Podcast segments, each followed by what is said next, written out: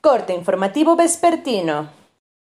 Esto es Mi Morelia Radio, el resumen preciso de los acontecimientos más relevantes con información del portal de noticias más grande de la región. Mi Morelia Radio. Bienvenidos.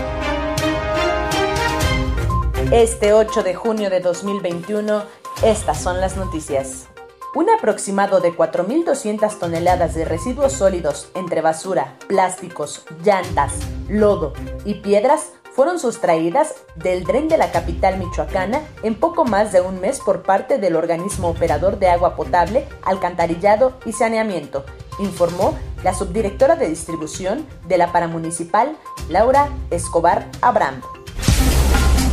La Universidad Michoacana de San Nicolás de Hidalgo emitió siete protocolos ante COVID-19 para el regreso a las labores y clases presenciales en las distintas dependencias de nivel bachillerato, superior y posgrado. El miércoles a las 8 horas, los consejos distritales y municipales del Instituto Electoral de Michoacán iniciarán el conteo oficial de votos.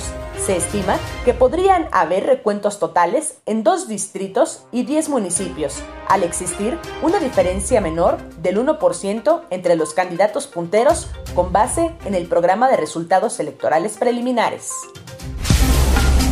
Debido a que esta semana la capital del estado pasó de amarillo a verde en el semáforo epidemiológico por coronavirus, aún están pendientes de ajustar las medidas restrictivas que se conservan, reconoció la secretaria del Ayuntamiento de Morelia, Mónica Erandi Ayala García.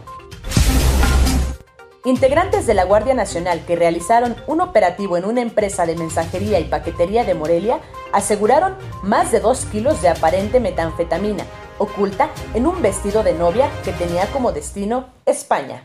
Informó desde Morelia, Michoacán, Cintia Arroyo. Esto fue Mi Morelia Radio. Te invitamos a que estés siempre bien informado. www.mimorelia.com Mi Morelia Radio. Hasta la próxima.